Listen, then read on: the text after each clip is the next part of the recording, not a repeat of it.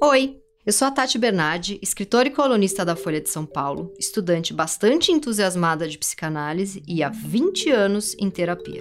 Eu queria ter um espaço para conversar com os melhores psicanalistas do país e criei esse podcast, o meu inconsciente coletivo. Só que eu resolvi inverter um pouco as coisas. Aqui, as minhas neuroses são sempre as mesmas e o analista é quem muda a cada sessão.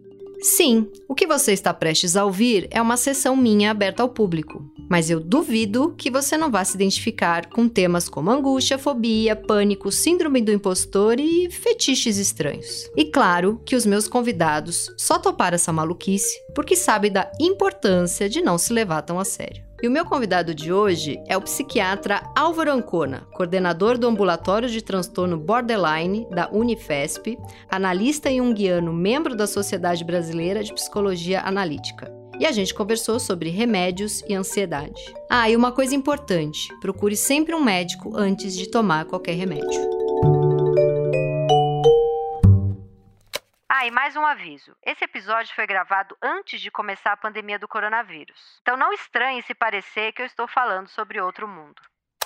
Doutor Álvaro. Bom dia, boa tarde. Boa tarde. O senhor é meu psiquiatra há o quê? Há uns oito anos, Sim. né? Eu procurei o senhor num momento, senhor não, que eu chamo de você já há muito tempo. Aliás, eu chamo de PAP, né? O que é uma coisa bem estranha, a gente precisa falar sobre isso também. A gente pode interpretar. A gente Na pode hora inter- certa. na hora certa. É, há oito anos eu te procurei.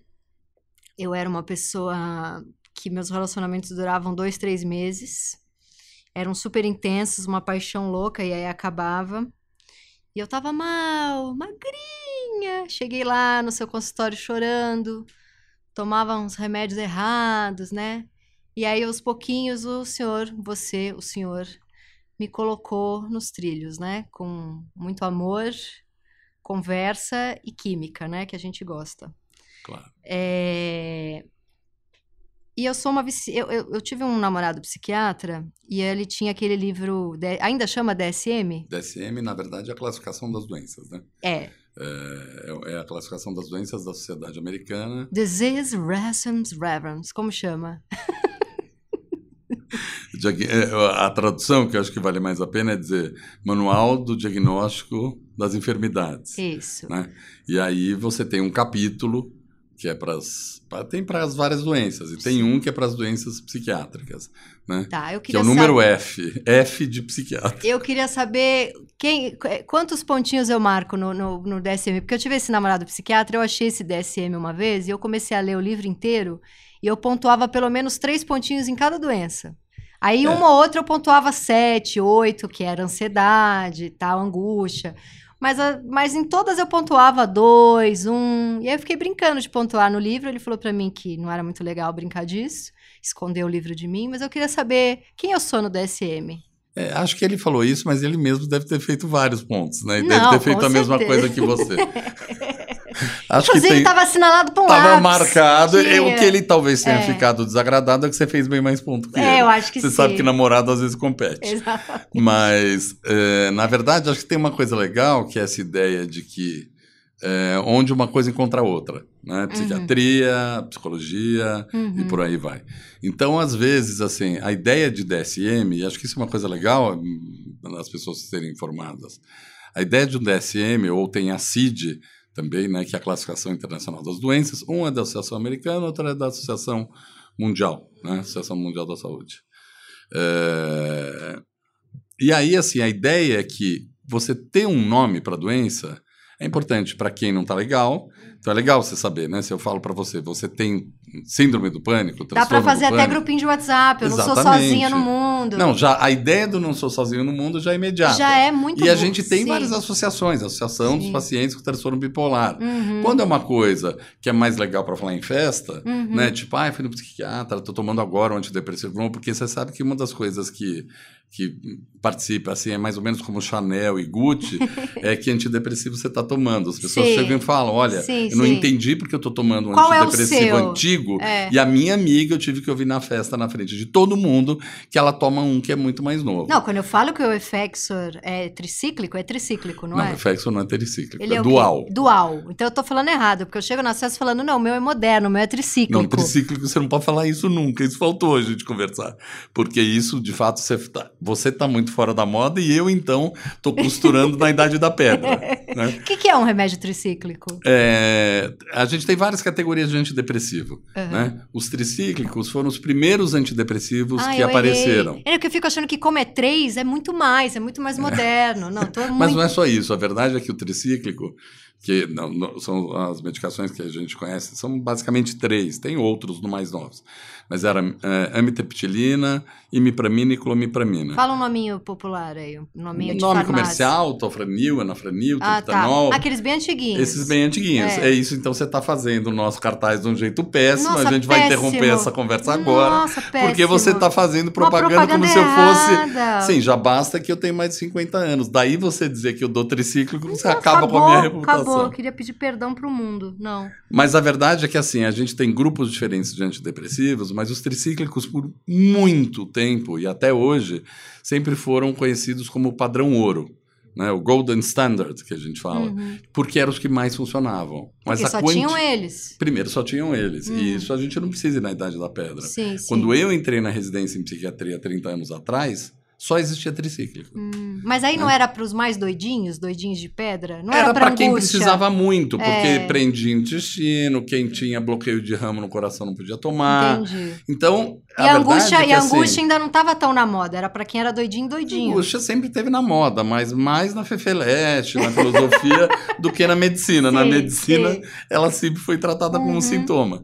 Mas eu acho que tem uma coisa legal que, assim, é, a mudança, ao aparecimento de novos antidepressivos, fez com que gente que antes não tomaria remédio passasse a tomar. Sim. Tem um lado bom e um lado ruim, Uhum, né? uhum. É, remédio virou moda igual a camiseta que você está usando. Uhum.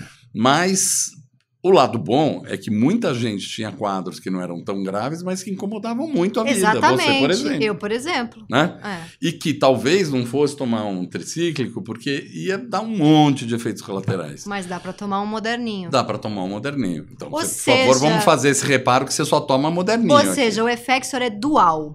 O Dual. Prozac é o quê? O Prozac é um serotoninérgico. Co- A, a- a classe do antidepressivo tem a ver com o tipo de neurotransmissor que ele mexe. Uhum. Então, os serotoninérgicos, que foram o grupo novo que apareceu depois dos tricíclicos, e o grande boom foi o Prozac, Sim, foi o sim, primeiro deles, Sim.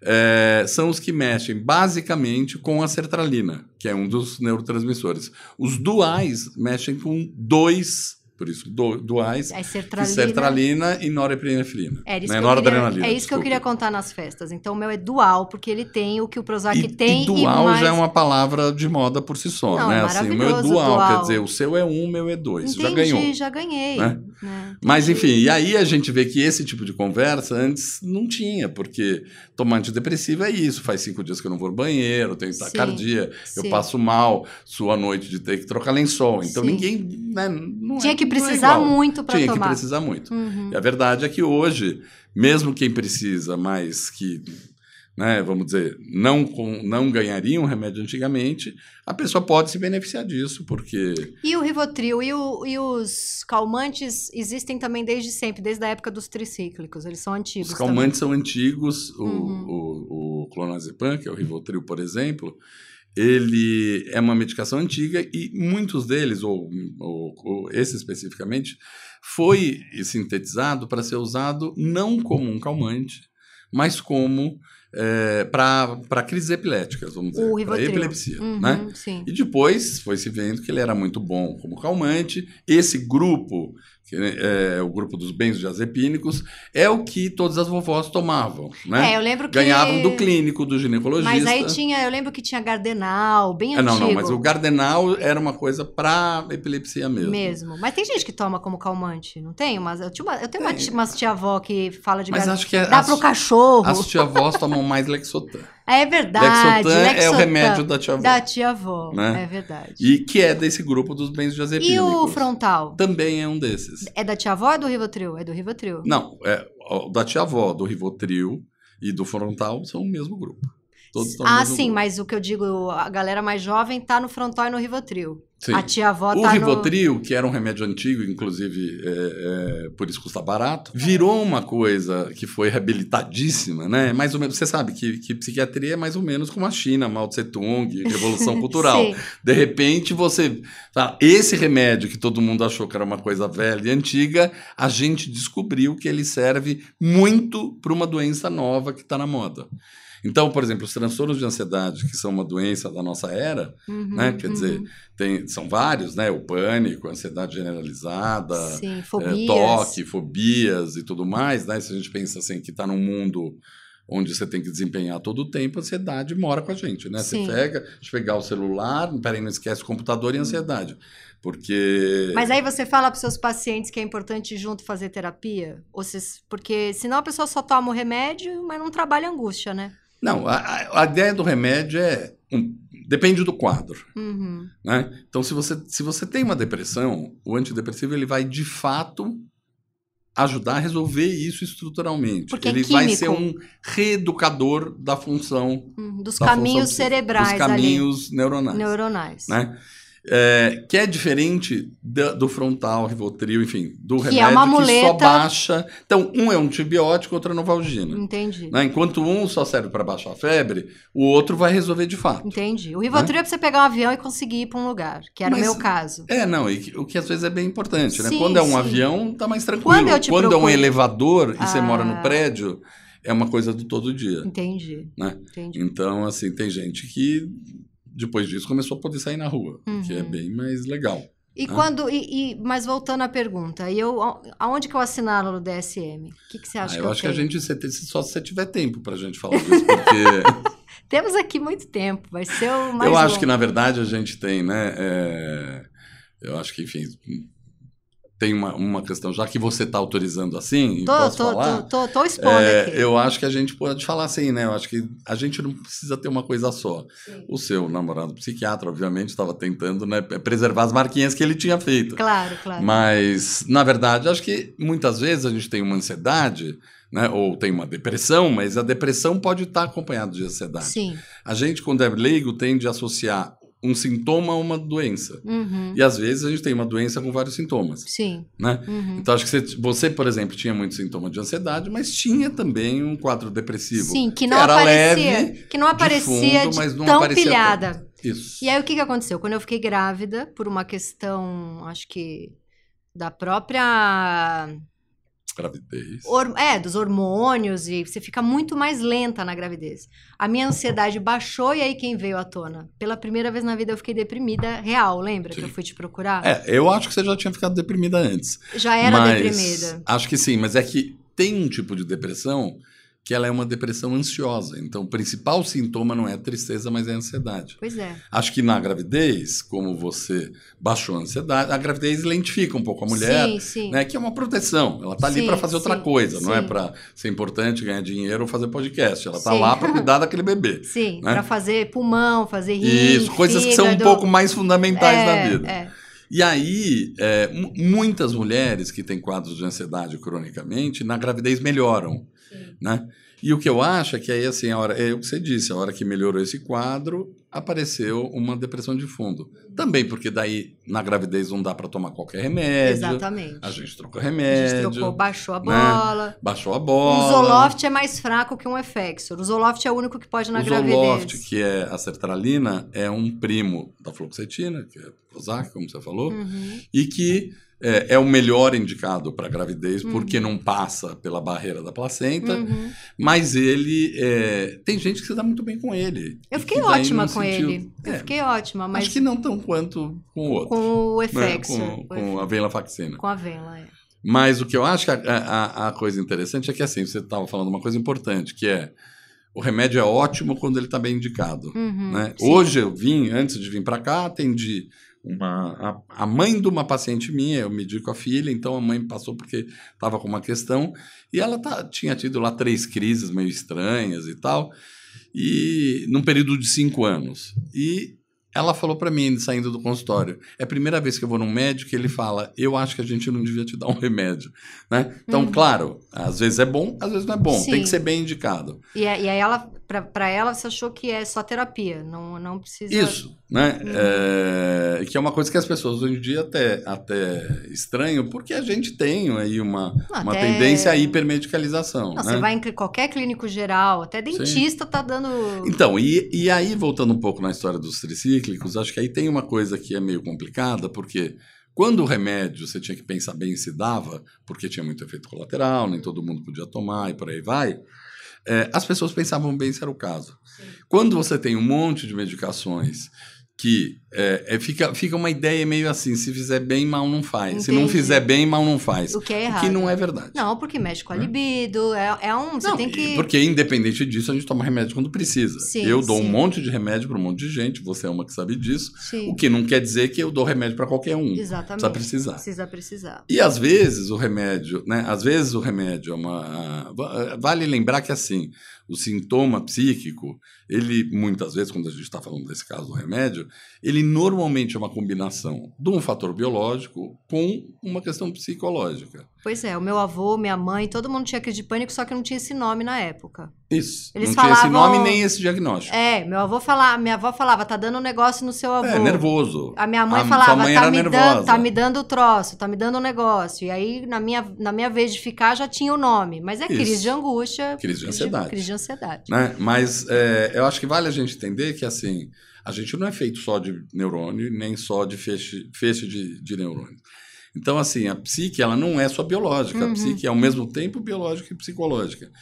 Então, é, assim, acho que a gente tem uma tendência de pensar, e muita gente vem num, num consultório procurando assim: Oi, tudo bem? Eu vim aqui, eu não estou legal com alguma coisa da minha vida, eu quero um remédio para isso. Para não sentir, né? Um As pessoas estão querendo sentir, não sentir. Um remédio para resolver, uhum. um remédio para pensar por mim, uhum. um remédio para quase como se fosse para fazer Ou uma, uma ritalina para passar na faculdade. Ou para escrever uma tese. Para escrever uma tese. Muita gente faz isso, né? Muita gente faz isso. E, é, e, e causa danos. Causa danos. Sim. É, é, pode causar danos. Pode uhum. causar, se for bem indicada, não. Né? Se a uhum. pessoa tem um déficit de atenção, ela faz muito bem de tomar uma ritalina para fazer uhum. é, uma prova. Né? Eu tenho uma paciente que toma, eu mesmo que dei. Uhum. Mas é diferente de, da, da gente entrar um pouco, comprar essa coisa da cultura de que quanto mais produz, melhor. Uhum, né? Porque sim. daí vira assim, vaca leiteira, sim. né? Que daí tem estimulado, toca o som o tempo inteiro uhum. para a pessoa, né? O, o, Não dorme. Para a planta crescer mais rápido, então eu deixo a luz ligada o tempo inteiro. E aí não dorme, só que assim, o fôlego acaba. Você pode gastar ele devagar, pode gastar ele rápido. É, eu tenho uma amiga que toma a Ritalina para passar o dia e o Stilnox para desligar a Ritalina. Isso, isso é uma isso. loucura isso. A Ritalina na, naquela época, também faz, teve uma entrevista, eu ouvi uma vez no rádio que falou isso. A Rita Lee disse o seguinte: eu percebi que tinha uma coisa errada quando eu tomava um para acordar e um para dormir. Então, né? Um para assim, ligar, um para desligar. Isso. Não é e aí a, a, ideia não é essa. E né? muita gente tomando Stilnox, né? É, a verdade é que o Zolpidem, que é o princípio do Stilnox, hoje em dia é a medicação mais usada para dormir. Mas é, né? não é. Eu tenho um amigo que tem problema com bebida e ele ficou internado numa clínica e ele disse que na clínica tinha um monte de gente tentando se recuperar de Stilnox. Mesmo a quantidade de gente de bebida alcoólatra, tinha uma galera de Stilnox. É, a verdade é que assim, várias medicações podem causar dependência. O Rivotril é uma Principalmente forte. o grupo dos benzodiazepínicos, que daí é o clonazepam, que é o Rivotril, como você falou, o frontal, frontal. Né, que é o prazolam, é, enfim, Lorax, Gempax, Lexotan, uhum, uhum. tem nome, tem à vontade. Né? Porque eles criam no cérebro da pessoa um receptor que não existia ali.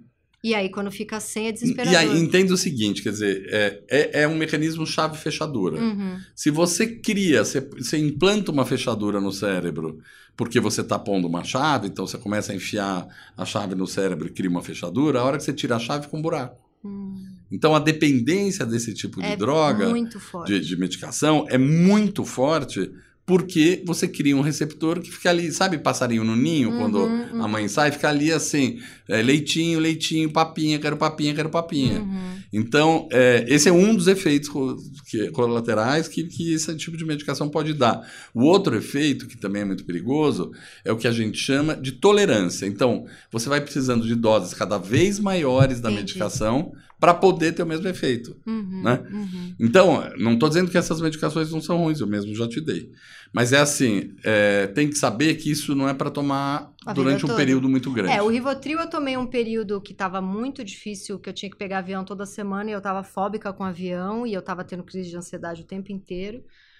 Aí eu fiquei um bom tempo sem tomar. Todo o período que eu tava tentando engravidar, toda a gravidez, depois toda a amamentação, fiquei três anos sem é, tomar. Não é uma medicação que dá para tomar na, é, na não, Fiquei três anos sem tomar.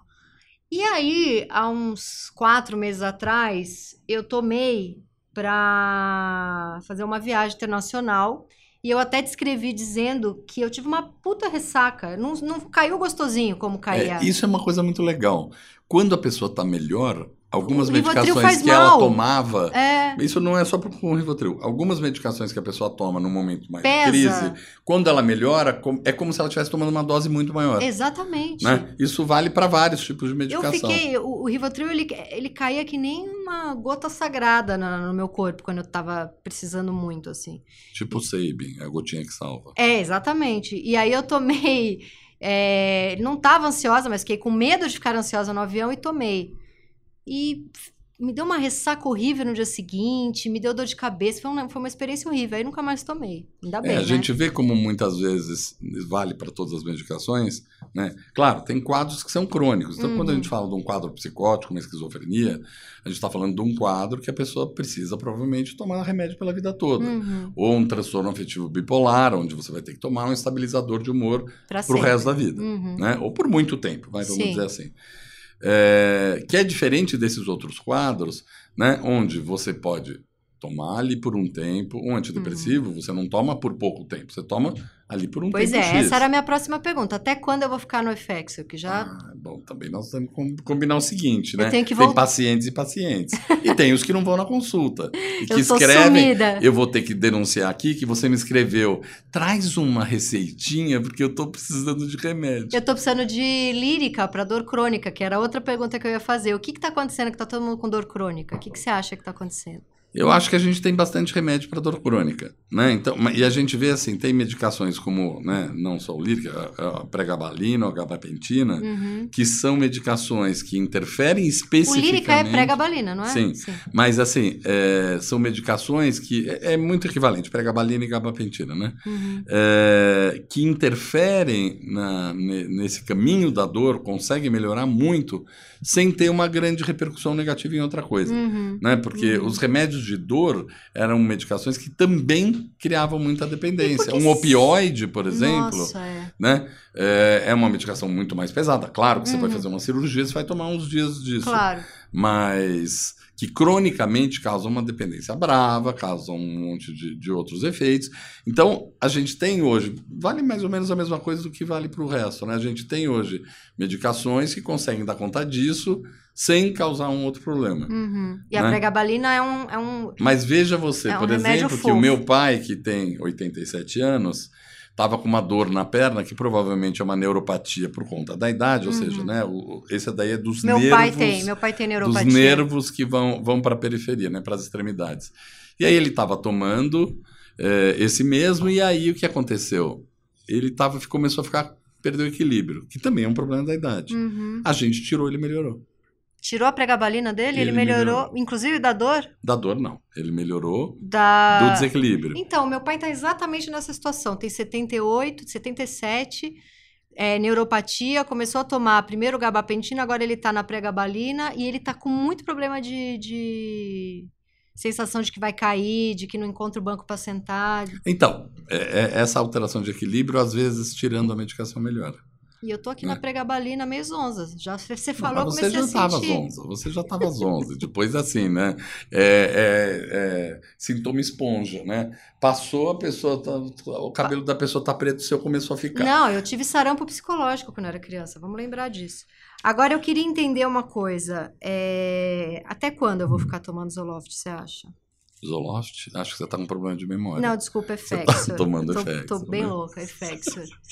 Porque eu já tô melhor, eu acho. Será? É, eu acho que isso para isso você precisa vir no consultório, né? Preciso- que é uma coisa que não tá acontecendo muito. aparecer. Que é um né? problema também, né? É um problema e ao mesmo tempo é um sinal. Todo psiquiatra sabe quando o paciente some é porque tá melhor. Tá melhor, mas daí o que não quer volta... dizer, o que não quer dizer que dá para ficar sem ir. E, o- e por que que pra mim o, o antidepressivo engorda se pra tanta gente emagrece?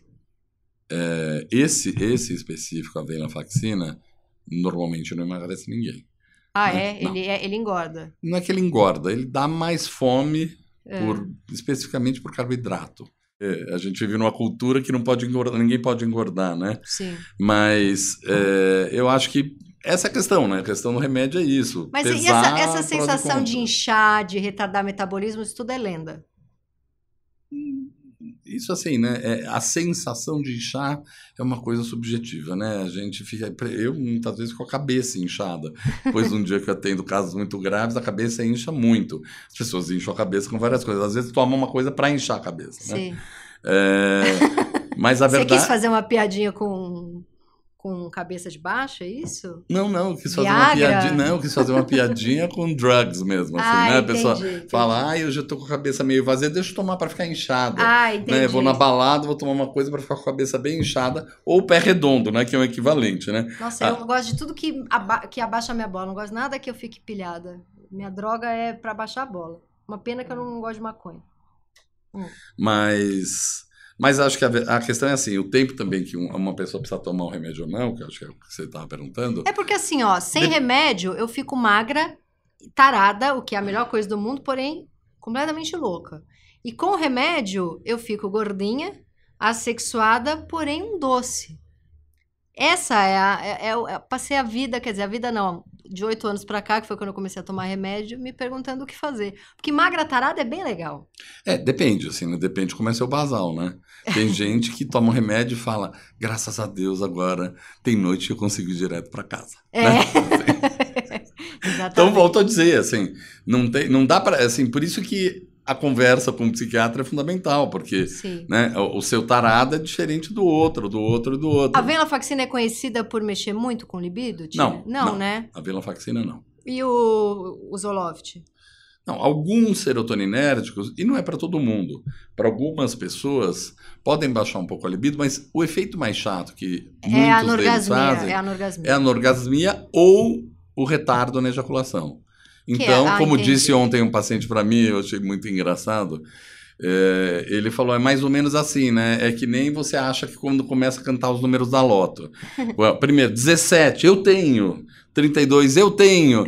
Aí quando você tá no tá quase, tá quase, tá quase, Vem um número- fala 74, eu tenho 78. Então é assim. exatamente isso. É uma coisa, vai, vai, vai, vai, vai, vai. ah, passou. vamos para um seriado. vai, vai, vai, vai, vai, passou. É, Aí é. a pessoa perde a paciência, quer Exatamente. se separar, né? Enfim. Exatamente. Ou abrir mão da Mas- vida sexual, que é o que eu fiz de uns seis meses pra cá. É isso, é um, é um, é um statement muito- público, eu- assim, eu- uma declaração? Eu sou muito nova pra estar nessa. Eu preciso voltar. Uma hora eu volto. Por enquanto eu tô curtindo o equilíbrio.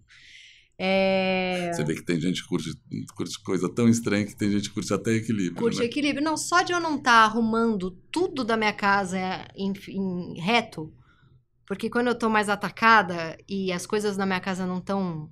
Porque a crise, a- o distúrbio de ansiedade dá um pouco de toque. Porque Toque é um transtorno de ansiedade. Hum. Transtorno de ansiedade é uma família. Entendi. É um guarda-chuva onde É a minha tem- família. É a sua família. né? assim, Sim. Sabe aquela coisa, cena na televisão, vai lá, Sim, Mas agora você vai encontrar sua mãe que você não via há 30 anos, é a, é a ansiedade. é exatamente. Né? Filhinha, Filho, vem. vem, amor, vem. Agora já chacoalha, já dá É, bronca, já não sei o quê. entendi. Né? Enfia o dedo no cu. Enfia o dedo no cu É e isso. gritaria, né? E Dedo no cu e gritaria, gritaria. grita- Para usar uma, palavra, uma expressão moderna. Né? Mas a verdade é que assim, então, muitas vezes os sintomas são intercambiáveis. Então, quem tem um transtorno de ansiedade, às vezes está com pânico, mas daí vira um pouco toque, tem um pouco de sintoma de, de transtorno obsessivo, daí também tem um pouco de uma ansiedade generalizada. Não, eu percebo enfim. que eu, esse período todo que eu fiquei sem remédio, que eu amamentei, fiquei grávida, Eu, passava o dia é, colocando tudo em ordem um pouco mais retinha, assim, as coisas da minha casa. O tapete da entrada do vizinho ficava torto, eu ia lá e arrumava o tapete. Um dia ele abriu a porta e eu tava com a cara colada na porta dele. Falei, desculpa, eu só vim arrumar o seu tapete, porque tava torto, eu não tava conseguindo lidar com aquilo. Insuportável, eu ficava arrumando as toalhas em linha reta. É, o, o É. filme do Jack Nicholson é muito bom, né, pra falar É, disso. mas é, o que ele tem é o que, que ele tem? Ele tem um negócio mais sério, Ele né? tem um toque de limpeza. Né? É, a gente então, normalmente tem no- dois grupos de, de, É. de transtorno obsessivo, que a gente chama dos checkers e Hum. washers, né? Hum, Checkers são os que ficam checando tudo. uhum. Então é, é, é muito chato quando a pessoa tem muita porta, né? Assim, Sim. porque você, você checker e tem muita porta, aí é sopa no mel. Então a pessoa vai, põe pijama, deita, não sei o quê, e fala assim: acho que eu não tranquei. Esses são os checkers. Ou vai checar o gás. Entendi. É, Né? eu, eu sou a do gás, eu A checo o gás. gás. é. É. É, mas eu checo duas vezes só, eu não sou uma grande checker. É duas vezes por dia, só, né? Você É. podia ter contado isso, assim, em off a gente já tinha tratado melhor, É. né? Agora, o Mas negócio os da washers limpeza... é uma coisa que é muito ruim, inclusive, porque a pele detona, Então, né? isso que eu ia falar, o negócio da limpeza... Assim que minha filha nasceu, eu tava sem medicação direito, né? Tava com uma medicação muito baixinha. E nasce um nenê que você fala, nossa, pelo amor de Deus. Pelo não- amor de Deus, essa medicação tá muito baixinha. Não, não, não. Nasceu a Rita, eu pensei, bom, álcool gel o dia inteiro na minha mão, no meu olho, Isso. no meu nariz, na minha boca, em todas as Mas você vê pessoas. que, que E tem aí uma- a minha um mão, intercâmbio. a minha mão começou a descascar, fazer ferida na De minha tanto mão. álcool gel. De tanto álcool gel. Aí o Ainda bem que você não pediatra- passava na Ritinha, né, coitado? Não, mas eu passava em tudo dela, era uma loucura. E aí minha mãe na minha orelha o tempo inteiro. Bom, aí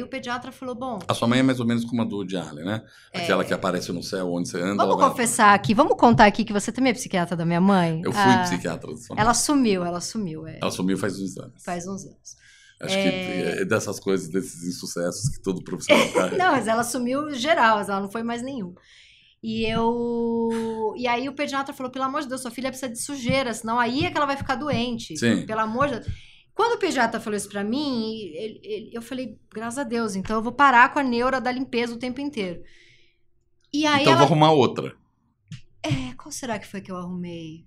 Ah, de eu vou... organizar os objetos. um Não, aí eu voltei pra minha neurose de 112 empregos, de preciso pa- pagar as coisas e guardar dinheiro e lá, lá, lá, lá, e começo a trabalhar que nem louco. É, o problema é que a pessoa começa a comprar muita caixinha e até lotar as caixinhas de dinheiro, elas vão aumentando na medida que a pessoa ganha dinheiro. Então é mais ou menos Eu a sou a coisa. louca da. Eu sou, sabe o que, que eu sou a louca do.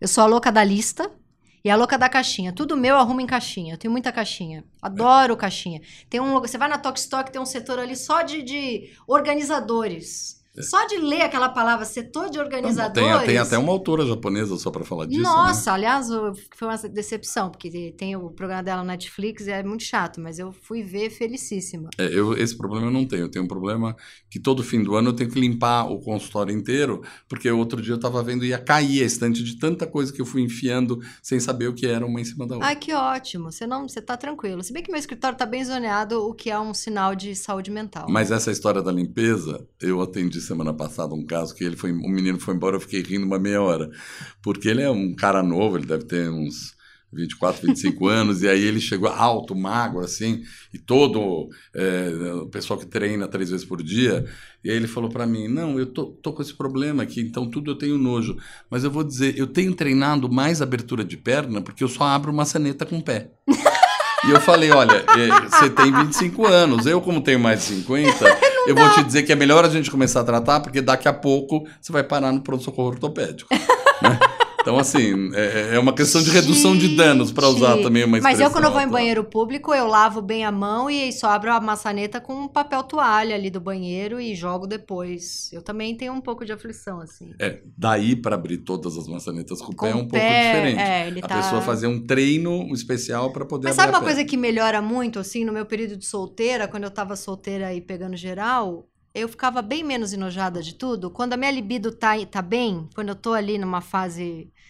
Eu acho que a, a neurose aumenta a, a partir do momento que eu fico. A, a mania de higiene, a neurose, ela aumenta se eu não tô na vida louca, entendeu? Se eu tô na vida louca, não sei, parece É, que o é que eu tesão acho pela que aí vida... a gente tá. é- é- é- é- são os dois polos, né? O apolíneo e o dionisíaco. É, né? Se você estressa muito um, o outro vai ficando inconsciente, até a hora que muitas vezes você tem, é como, é como se fosse gangorra, né? Quando daí a o outro lado desce, você vai, você quase é ejetado lá quando de eu cima. tô quase lambendo a sarjeta, eu passo o álcool gel na, na- no, Jesus, da, da- na imagem de Jesus na Passa entrada. álcool gel na boca. Entendi. E por que que o... é, qual foi aquele remédio que eu tomei que eu fiquei muito louca e ele é exatamente igual a venlafaxina? Por que que eu fiquei tão louca com ele? Porque eu te traí, fui numa... Você tava viajando, vamos contar aqui. Você, você viajou e eu. Avisei que não ia estar. Avisou que não ia estar. Você não quis vir antes. É, fiz tudo errado e caí numa psiquiatra. Vamos deixar claro essa Vamos parte. deixar né? claro. Aí não sei por que caí lá numa psiquiatra que um amigo indicou e ela me deu pra tomar o que é ótimo pra dor crônica. O Do Loxetina. como chama o amiguinho? Simbalta. Simbalta. E aí eu comecei a tomar o Simbalta e milhares, milhares de coisas estavam ótimas. Primeiro, o Simbalta me deixou com a libido excelente. Segundo, o Simbalta tirou um pouco a minha fome, porque eu, eu fiquei Isso, isso foi totalmente. maníaca. Não, isso foi. É, é. Então, é aí que eu vou chegar. Melhorou super minha dor crônica. Tava indo tudo bem, só que eu fiquei.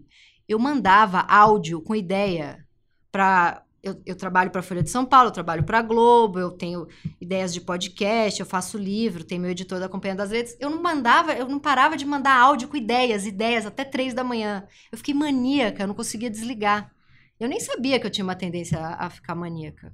É, eu acho e, que. e disparava o coração, um negócio horroroso. É, disparou tudo, né? Pelo Disparou jeito. tudo. A descrição é mais que disparou tudo. E você morreu de rir quando eu te falei que mandava áudio para eu mandava pro Sérgio Dávila da Folha de São Paulo, três da manhã. Eu tive uma ideia pro caderno cotidiano, outra para ilustrada, eu tive uma ideia também de política, outra de podcast, e ele, ele só respondia: "Tá tudo bem?"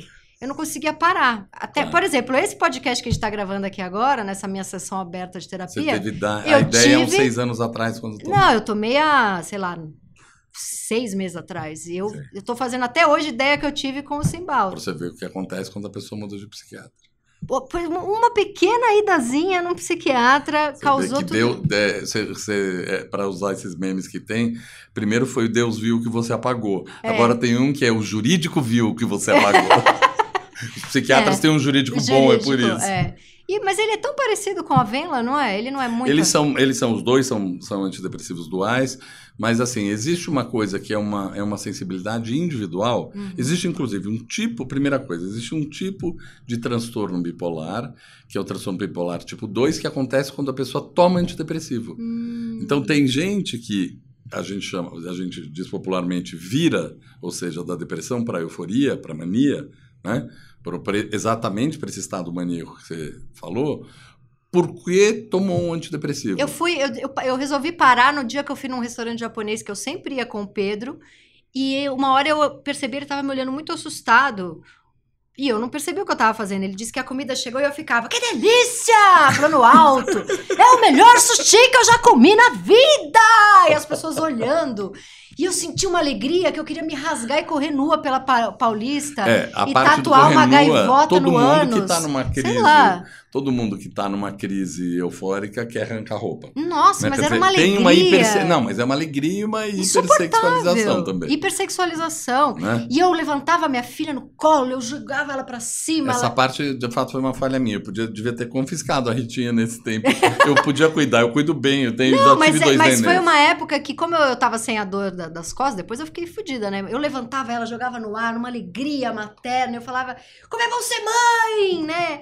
E aí eu falei, não, mas eu vou morrer com esse negócio, não tá legal. E eu suava à noite, suava, suava. Eu fiquei um mês com esse remédio. Eu tive ideias de trabalho que eu tô trabalhando até hoje. Sim. Se um dia eu tiver precisando ter ideia. É, eu não indicaria. Não, Vamos não, deixar claro mais. isso assim, bem no Não, podcast, para saber que não fui eu que dei. É. E na verdade, agora defendendo, eu não, não sei a colega que você foi quem era, mas a verdade é que assim, você poderia ter tido isso com um ou com outro, quer dizer, Sim, é não uma dá sensibilidade individual, não dá para saber. Eu tenho um amigo que tomou a vida toda é, Effexor, e aí não sei por que deram Prozac pra ele. Foi em outro psiquiatra, o médico resolveu dar Prozac. Eu tava andando com ele um dia pela Paulista e ele se, de repente ele se jogou num canteiro. Ele falou: Ah, eu quero me jogar aqui. Ficou jogado e ro rolando assim no canteiro. Eu tô tendo uma falta ar, tô tendo uma parada cardíaca. Chama o SAMU, chama não sei o quê. O Prozac deu um negócio. E o Prozac é super seguro, né? Pode ter... Sim. É, porque, é, é, que assim, acho que aí a gente entra nessa questão, né? É, medicação psiquiátrica não é igual medicação para febre ou para dor, né? É, a gente é diferente. A gente é diferente biologicamente e a gente é diferente psicologicamente. Né? Então, tratar uma questão psíquica, o remédio pode estar indicado em determinadas questões, mas não é só o remédio. Né? É, a psicoterapia, ou, tanto faz se ela é analítica, não é analítica, mas assim, é, a psicoterapia tem uma função essencial e o que a gente vê na prática é assim, as pessoas que estão em dia, estão mais em dia com a própria psique, que fazem uma terapia, que né, uhum. tem, tem um conhecimento maior de si mesmo, tendem a ter isso. Tem muitos trabalhos científicos, isso não é um chute, eu estou dizendo, uhum. né? Tem muitos trabalhos científicos que mostram que quem está em dia nesse sentido, quem, é, mesmo em várias situações patológicas, quem é, faz uma psicoterapia junto, tem é, uma necessidade menor de tomar medicação uhum. comparado a si mesmo, né? Sim, sim. É, tem menos desencadeantes de várias das, das, das doenças mentais. Então, assim, é, vale a gente pensar que remédio não é tudo na vida. Remédio é muito bom quando está usado no lugar e para a pessoa certa. E aquele remédio não, não quer dizer que outro estaria igual, uhum. mas que é, a psicoterapia tem uma função fundamental. E falando na, na em psicoterapia, da vida psíquica. por que, que você escolheu Jung e não a psicanálise? É, Psicanálise é um guarda-chuva, né, também, de vários autores. Sim. Vale lembrar aqui que Mas o Jung, o Jung não é psicanalista, né? Não é, é Depende do país que a gente fala. Ah, não né? Na Inglaterra, os junguianos são psicanalistas junguianos. Ah, tá. Né? Uhum. É, depende um pouco da, de como naquele país a corrente junguiana... Porque, assim, os junguianos também não são todos iguais. Uhum. Né? A gente tem basicamente dois grupos diferentes, que são os chamados os junguianos arquetípicos uhum. né? e os junguianos desenvolvimentista. Você é arquetípico. Não, eu sou desenvolvimentista. É. Os desenvolvimentistas são aqueles que tendem a levar mais em conta a ideia de desenvolvimento que é mais próximo da psicanálise. Tá. Né? É... Então, mesmo... Mas você, mas de vez em quando na, nas nossas sessões você fala de arquétipos, de... Ah, bom. Você vai pro lado... Eu continuo junguiano, Você né? continua junguiano, você vai é... pra coisa mais mística. Mas mística é uma palavra Não, ruim, né? Mística é uma palavra, palavra bem ruim. ruim. É. Acho que não é isso. Acho que a gente fala mais do inconsciente, do inconsciente coletivo, né? Que... que... Parece que de todas as palavras foi a que você pegou mais, pois né? É. é. Mas é a ideia, assim, né? É, eu fui dar uma aula essa semana para os residentes sobre Jung, teoria da psicologia analítica, né? Que é o que a gente chama a teoria Jungiana. E foi muito curioso, porque veio um residente de fora que está fazendo um estágio de um mês só. Então foi a primeira aula que ele assistiu. Ele não tinha assistido as outras. E ele virou e falou assim: Mas professor, eu achei que fosse tão diferente psicologia analítica e psicanálise.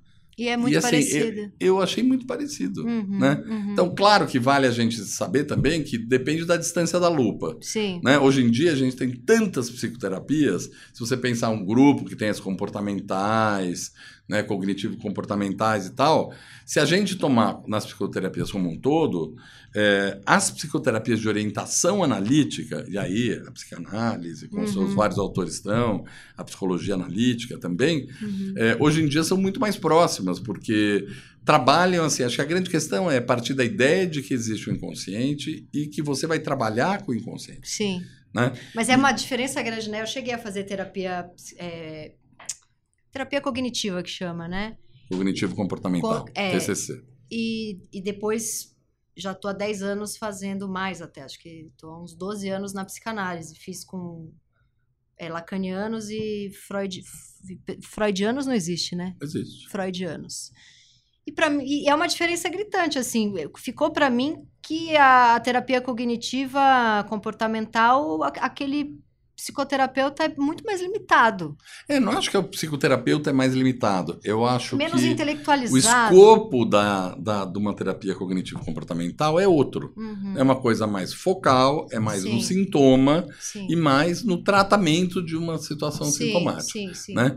É, nesse sentido, é muito diferente de qualquer terapia de orientação analítica, uhum. vamos dizer assim, que são todas muito parecidas, essa é a verdade. Sim. Tem uma. Eu trabalho muito especificamente, é o que eu estudo, com uma coisa que chama transtorno borderline, que hoje em dia a gente vê muito na mídia, né? As meninas que cortam, tem, enfim, um quadro grave. E tem um trabalho clássico que mostra que, por exemplo, quando você compara, é, uma, é um acompanhamento de seis anos dos pacientes, e você compara dois grupos, é um trabalho feito na Inglaterra. É, você compara dois grupos de pacientes com a mesma característica de diagnóstico, um dele tem, deles tem o que a gente chama de treatment as usual, ou seja, vai no médico, toma um remedinho e tal. E o outro faz psicoterapia de orientação analítica, alguma dessas linhas. É, por dois anos. Os dois grupos fazem esse tratamento por dois anos. E são acompanhados por mais quatro anos. E o que é muito incrível é que quem só toma um remedinho, depois os dois grupos melhoram imediatamente e, depois de um tempo, aquela melhora estabiliza para quem toma o remédio e dá uma ligeira piorada. E quem faz a psicoterapia de orientação analítica junto, nos quatro anos subsequentes, a pessoa continua a melhorar mesmo sem a terapia. Uhum. Ou seja, quando a gente fala de psicoterapia de orientação analítica, tanto faz a linha, o que a gente está falando é de dar ferramentas para o indivíduo. Uhum. Né? Então, a terapia não funciona só, a análise não funciona só durante o tempo que você está fazendo ela. Uhum. Né? Sim, Mesmo sim. quando você termina uma análise, ela você adquiriu continua. ferramentas para lidar com o inconsciente, que eu acho que Sim. é a parte mais bacana, por isso que eu sou Por isso que você é um psiquiatra que também é que um, também é um sou um, analista, um analista, junguiano. Então, mas por que junguiano? É, acho que isso que ainda não Eu acho tá... que tem algumas coisas que são particulares Você deve ter estudado Lacan, estudou Não, Freud. eu estudei um pouco de tudo, fiz grupos de estudo, né? Uhum. É, estudei na própria residência, mas enfim, fiz, estudei a parte uhum. também. O que que te seduziu para ir para o Eu Jung? acho que Jung tem, para falar em duas frases, acho que é bem complexa a resposta, mas em duas frases, eu acho que assim, é, o Jung tem uma visão muito positiva do inconsciente, uhum. que bate muito com a minha, a minha visão. Mais positiva que Freud. Eu acho que assim, é, é, o inconsciente para o Jung ele tem um potencial regenerativo e curativo muito grande. É uhum. mais ou menos um deus dá o frio conforme o cobertor. Uhum. Né? É, e ele tem essa ideia de camadas mais profundas do inconsciente, né, que é a ideia do inconsciente coletivo, que são compartilhadas pela espécie. Então, é, o Jung mesmo tem várias frases muito chiques, definições bacanas. Eu, como sou uma pessoa que tenho que dar aula quase sempre para gente que não leu tantos livros tão bacanas, né? Ou mesmo para quem leu, né? É, eu costumo dizer o seguinte: eu demorei muito tempo para entender como é que tinha um inconsciente que era pessoal e um inconsciente que é coletivo. Uhum. Eu pensava, onde será que eles ficam guardados, uhum, né? Uhum. É, será que tem uma divisória no inconsciente? Será que é a nuvem? Isso. E aí, de repente, o eureka que deu na minha cabeça foi o seguinte: sabe carrinho de bate-bate? De, uhum. de, de, de, parquinho. parquinho? Entenda o seguinte, se a gente pensar né, que a concepção do Jung é uma concepção energética da psique, tanto que ele é, fala em, o termo dele que ele usa é energia psíquica. Uhum. Se você olha o carrinho de bate-bate, tem lá o vermelho, o azul, o verde, você vai em um, eu vou outro, a gente brinca de fugir um do outro, ou vai bater. Enfim, se você olhar para eles, todos têm uma haste que lá em onde passa um fio, que lá em cima tem uma manta eletrificada, né? Uhum. Que é de onde todos se alimentam. Sim. Então, de alguma maneira, quando eu, se eu perguntar para você, a energia que anima esses carrinhos, ela é individual ou ela é coletiva? É coletiva. Ela é coletiva porque ela está ligada na malha. Sim, mas, mas ela é individual. Um, para cada um é individual. Na, na, na, no momento em que ela anima cada carrinho. Uhum de um jeito diferente. Um vai para a uhum. esquerda, um vai para a direita, um é vermelho, um é precisa azul, um do, do, do, ser humaninho ali dentro para usar Isso, mas eu acho que quando a gente fala, então, por exemplo, uhum. né? Acho que para pensar no nome do seu podcast, né? é muito interessante, porque eu, eu, eu, eu, conversei com vários psicanalistas e pela primeira vez é um Jungiano eu descubro que o nome que eu dei para o podcast vem, é, de um, vem do vem conceito um, do Jung. De um conceito do que Jung. é o de inconsciente coletivo, que é um dos, um dos, um dos conceitos talvez mais importantes dele. Uhum. Né? O Jung era um cara muito culto, era um cara que falava grego, latim, é, que estudava muita antropologia, muita história e que era cercado de umas assessoras, tinha umas bruxinhas assim que eram gênias, uhum. né? Então ele, é, muitas das ideias dele vêm de pensar isso, fazer civiliza comparação de civilizações, né? Então você vê que em todas as civilizações, independente do tempo, independente do lugar, você tem alguns temas né, que são comuns. E aí ele começa a ver o que tem de comum. Né? Uhum. Por que, que o índio aborígene da Austrália pensa uma coisa num outro tempo muito parecida com é, a civilização mitraica ou o, o europeu do século XX? Uhum. Né? É, quer dizer, então tem alguma coisa que é da psique do ser humano Sim. e que não é que foi ali, não é a cultura que traz. Uhum. Né? E, e aí eu entendi que, na verdade, o inconsciente ele é ao mesmo tempo pessoal e coletivo. Uhum. E Né? que isso me lembra o tempo inteiro muito meditação, budismo, não tem Sim, como não, não associar, né? Né? É, o Jung mesmo tinha uma preocupação muito grande em não ser tratado como um místico. Né? É isso que eu ia falar agora. Tem muito psicanalista, principalmente lacaniano, que tem muito preconceito com o Jung. É, Que É. fala, ah, porque ah, ele, é- ele era astrólogo, a pessoa. é deixa, eu- deixa eu fazer uma ressalva. O Jung, o Jung nunca foi astrólogo. Pois é, mas tem gente que E a gente que... sabe que o mercado tá aí para isso, né? Para um É. falar mal do outro. Pois é. Né? Confundindo Jung com Olavo de Carvalho. E, não, pelo amor de Deus, né? Assim, falar mal tudo bem, xingar a gente Xingar, sai no pau, ofender né? não, é. Ofender a mãe, não. É. Mas a verdade é que, assim, é, se você vai ler um livro do Jung, você vê que quando ele fala de determinados conceitos, ele tem uma preocupação que é quase chata, de tão meticulosa, de embasar todos esses conceitos e dizer, na civiliza- civilização tal tem a história tal, quer dizer isso, tinha esse mito. Na outra civilização, quer dizer, às vezes você até demora 10 páginas para só para ler a citação que ele está fazendo, Uhum. para poder chegar no conceito que ele Ah, está é desenvolvendo. parecido com Freud. Freud, Né? às vezes, é 20 páginas de. de- É, mas eu acho que assim, é, tem uma diferença que assim, o Jung, o Freud era neurologista Uhum. e trabalhou, começou a trabalhar basicamente com pacientes neuróticos. Sim. O Jung era psiquiatra Hum. e trabalhou durante muito tempo com pacientes psicóticos. Né? Ele foi morar no, no Burke-Hosley, que era um dos grandes hospitais psiquiátricos da época, que era um hospital que, que inspirou hospitais tipo Juqueri, que eram Uhum. essas colônias, morava todo mundo, moravam os pacientes, moravam os médicos, as famílias. Uhum.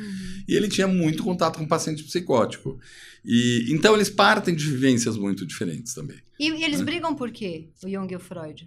Eles brigam porque eles não brigam, né? Assim, eles já brigaram, mas é, e, e- e isso é, é só uma piadinha, porque assim eles já brigaram e hoje os analistas de uma, uma linha ou outra linha são muito mais próximos, como eu estava falando, sim, sim. se a gente olhar o todo. Mas na verdade, acho que assim tinham diferenças teóricas, sim, mas ao mesmo tempo tinha uma questão da relação dos dois, né? Assim, o Jung, é, isso é uma coisa que, que nem todo mundo sabe, é, ele foi o primeiro presidente da Asso- Associação, Psiqui- Associação Psicanalítica Internacional, Olha, do Freud. Né? Ele era o príncipe do Freud. Uhum. Né? É, mas como todo pai e filho, chega uma hora às vezes que o pai, o filho precisa brigar com o pai para poder fazer seu caminho.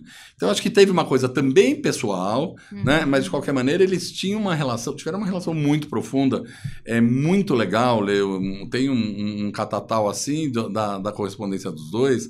É muito legal porque de fato eles se maravilharam quando se conheceram. Isso Eles ficaram é. 24 horas conversando sem dormir, né? Porque tinha uma coisa, de fato, que é assim, nossa, a gente tá Se pensando sozinho vida. coisas que o outro também pensa, Inconsciente coletivo. né? Inconsciente, né? É. Assim. Esse foi o meu Inconsciente Coletivo, o podcast para onde as suas neuroses sempre voltam. Eu sou a Tati Bernardi e a edição de som é da Natália Silva. Os episódios do meu Inconsciente Coletivo são publicados toda sexta-feira de manhã nos principais agregadores de podcast. Escute o seu inconsciente e não perca nenhum programa. Até a próxima sexta.